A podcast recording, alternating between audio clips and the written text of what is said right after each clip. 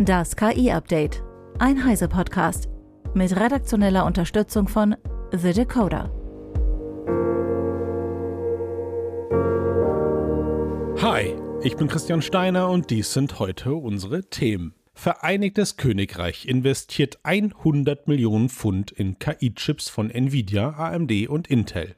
LinkedIn-Statistik zeigt massiven Einfluss von ChatGPT auf den KI-Markt. ChatGPTs Custom Instructions für personalisierte Chatbots rollen endlich in Deutschland aus. Und, ich habe keine Ahnung, wie man das richtig ausspricht, Focus ist Stable Diffusion für Menschen, die keine Lust auf Prompt Engineering haben.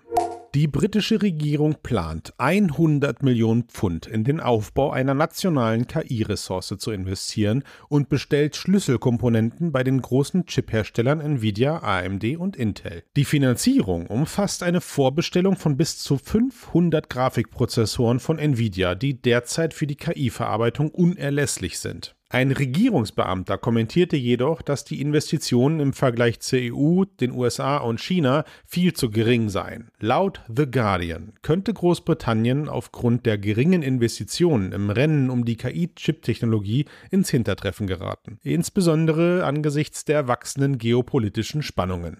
LinkedIn hat kürzlich einige Statistiken zu künstlicher Intelligenz veröffentlicht und zeigt, ja, wer hätte das gedacht, das Wachstum auf der Plattform ist dank ChatGPT massiv. Seit dem Start von ChatGPT im Jahr 2022 ist die Anzahl der KI-bezogenen Stellenanzeigen um das 21-fache gestiegen. Im Vergleich dazu ist die Zahl der Profile mit KI-Fähigkeiten seit 2016 jedoch nur um das Neunfache gewachsen. Interessanterweise sehen 92 Prozent der US-Entscheidungsträger People Skills durch KI als wichtiger an. 44 Prozent von ihnen möchten den KI-Einsatz erhöhen, aber nur 4 Prozent planen Änderungen von Jobprofilen oder Entlassungen wegen KI.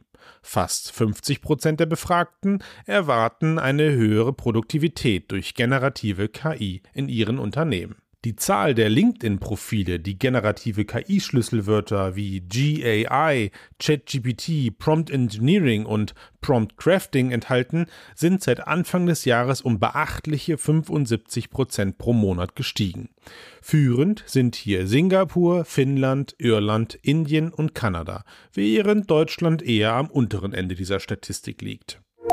Custom Instructions für ChatGPT erlauben Usern dem Chatbot Rollen und Regeln zuzuschreiben, die für alle Chats übernommen werden. Die Funktion ist für alle Nutzenden des kostenlosen Tarifs verfügbar und rollt nach einiger Verzögerung jetzt auch in Europa und Deutschland aus. Eines der Dinge, auf die ich mich bei benutzerdefinierten Prompts am meisten freue, ist, dass ich meinen eigenen Schreibstil verwenden kann, sagt Logan Kilpatrick, Developer Relations Manager bei OpenAI. Er führt weiter aus, ich liebe es, dass ChatGPT mir beim Schreiben hilft und ich nicht immer meinen Lieblingstext kopieren und einfügen muss. Da ist was dran.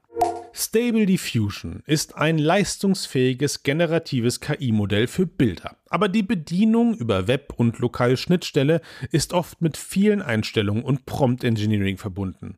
Focus, ja, tatsächlich mit dreifachem O geschrieben, will das ändern. Focus ist eine Art Kombination aus Stable Diffusion und Midjourney. Es übernimmt von Stable Diffusion das Modell, den Fokus auf Offline-Fähigkeit und Open Source. Von Midjourney nimmt es den Schwerpunkt auf einfache Bedienung. Max Schreiner von The Decoder erklärt uns, was es damit auf sich hat. Focus wirkt wie eine Art kostenlose Offline-Variante von Midjourney, die das neueste SDXL-Modell von Stability AI nutzt.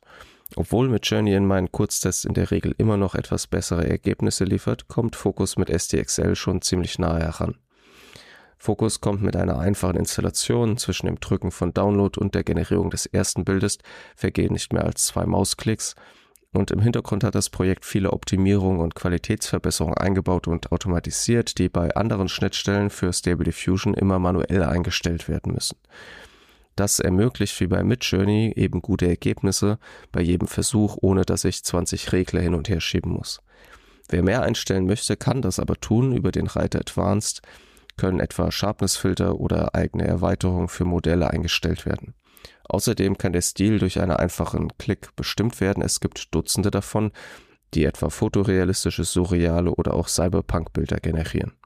Zum Betrieb wird mindestens eine Nvidia-Grafikkarte mit 4 GB RAM und 8 GB System-RAM unter Windows benötigt. Dazu muss Virtual Swap von Microsoft aktiv sein.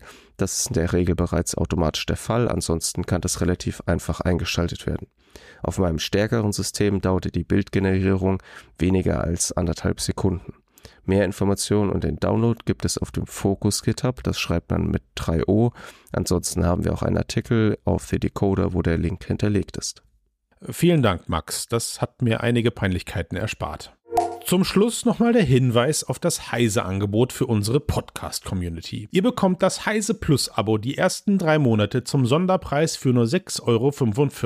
Damit erhaltet ihr nicht nur Zugriff auf alle Artikel auf Heise Online, sondern könnt euch alle sechs Heise-Magazine im digitalen Abo jederzeit mobil ansehen. Nach Ablauf der Testphase ist euer Heise Plus-Abo natürlich jederzeit monatlich kündbar. Dieses Angebot für unsere Podcast-Fans findet ihr unter heiseplus.de slash podcast.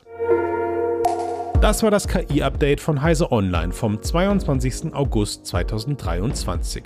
Eine neue Folge gibt es jeden Werktag ab 15 Uhr.